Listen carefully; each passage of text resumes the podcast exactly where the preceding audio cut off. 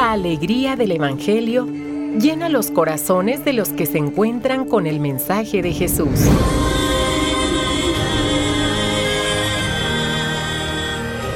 El Evangelio de hoy. El Evangelio de hoy.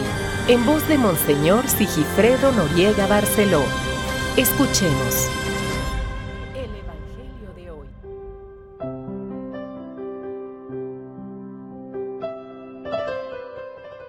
4 de junio es día sábado. Termina la séptima semana de este gran tiempo de Pascua. Escuchemos, Pablo permaneció en Roma y predicaba el reino de Dios. Es el capítulo 28, el último capítulo del libro de este libro de la primitiva iglesia. Respondemos del Salmo 10. El Señor verá a los justos con complacencia. Aleluya. Y del Santo Evangelio según San Juan. Capítulo 21, versículos del 20 al 25. En aquel tiempo Jesús dijo a Pedro, sígueme. Pedro, volviendo la cara, vio que iba detrás de ellos el discípulo a quien Jesús amaba, el mismo que en la cena se había reclinado sobre su pecho y le había preguntado, Señor, ¿quién es el que te va a traicionar? Al verlo, Pedro le dijo a Jesús, Señor, ¿qué va a pasar con este? Jesús le respondió, Si yo quiero que éste permanezca vivo hasta que yo vuelva, ¿A ti qué? Tú sígueme. Por eso comenzó a correr entre los hermanos el rumor de que ese discípulo no habría de morir. Pero Jesús no dijo que no moriría, sino si yo quiero que permanezca vivo hasta que yo vuelva, ¿a ti qué? Este es el discípulo que atestigua estas cosas y las ha puesto por escrito y estamos ciertos de que su testimonio es verdadero. Muchas otras cosas hizo Jesús, y creo que si se relataran una por una, no cabrían en todo el mundo los libros que se escribieran. Palabra del Señor. Termina el tiempo de Pascua, mañana es la culminación con Pentecostés es más este día por la tarde ya es la vigilia de Pentecostés.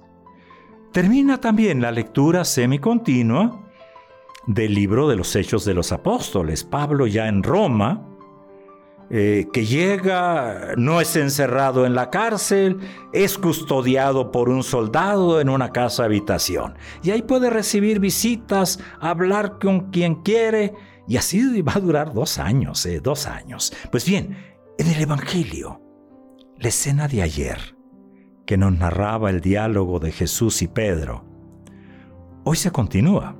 De hecho, tómalo, el último versículo que ayer escuchamos, hoy lo pone al principio. Hoy continuamos con esa invitación, sígueme. Es muy interesante este pasaje porque eh, probablemente se tuvo que añadir en el Evangelio de Juan. ¿eh? ¿Por qué? Porque había problemas.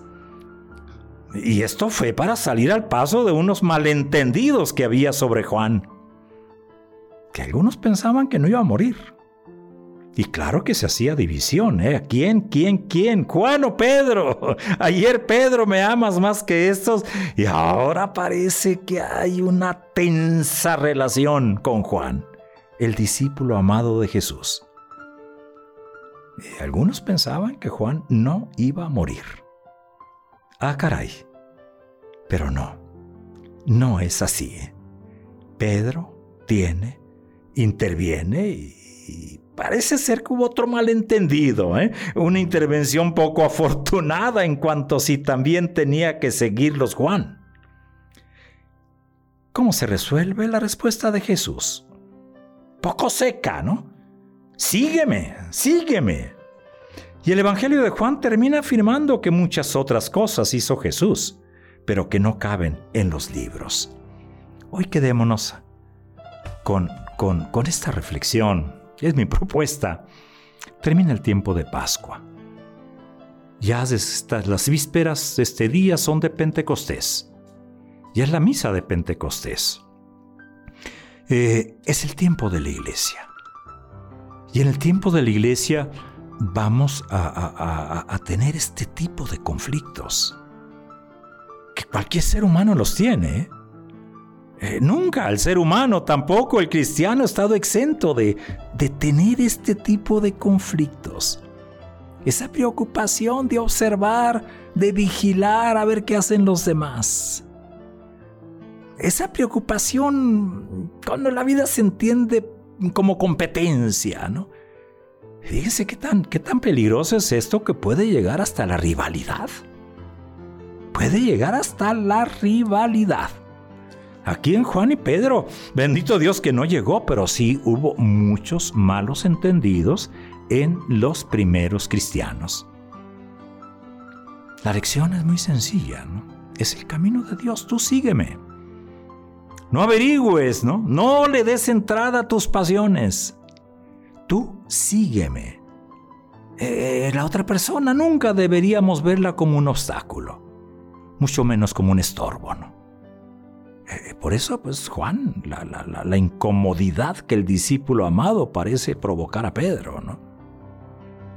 Y Jesús le recuerda a Pedro que más importante que todas las broncas, que todos los conflictos personales o las rivalidades absurdas, más importante es reconocer que somos discípulos, que somos seguidores del mismo Señor y estoy seguro que esto, como entre Pedro y Juan, y Juan, eh, provocó soluciones. Así también entre nosotros.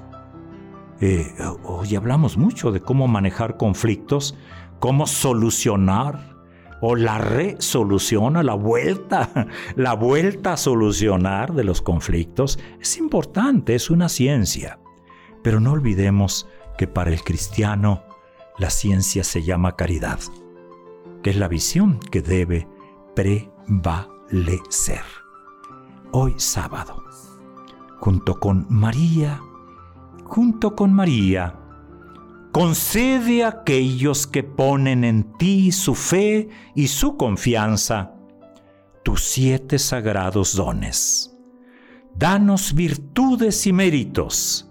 Danos una buena muerte y contigo el gozo eterno. Así termina la secuencia y terminemos con la oración mariana pascual.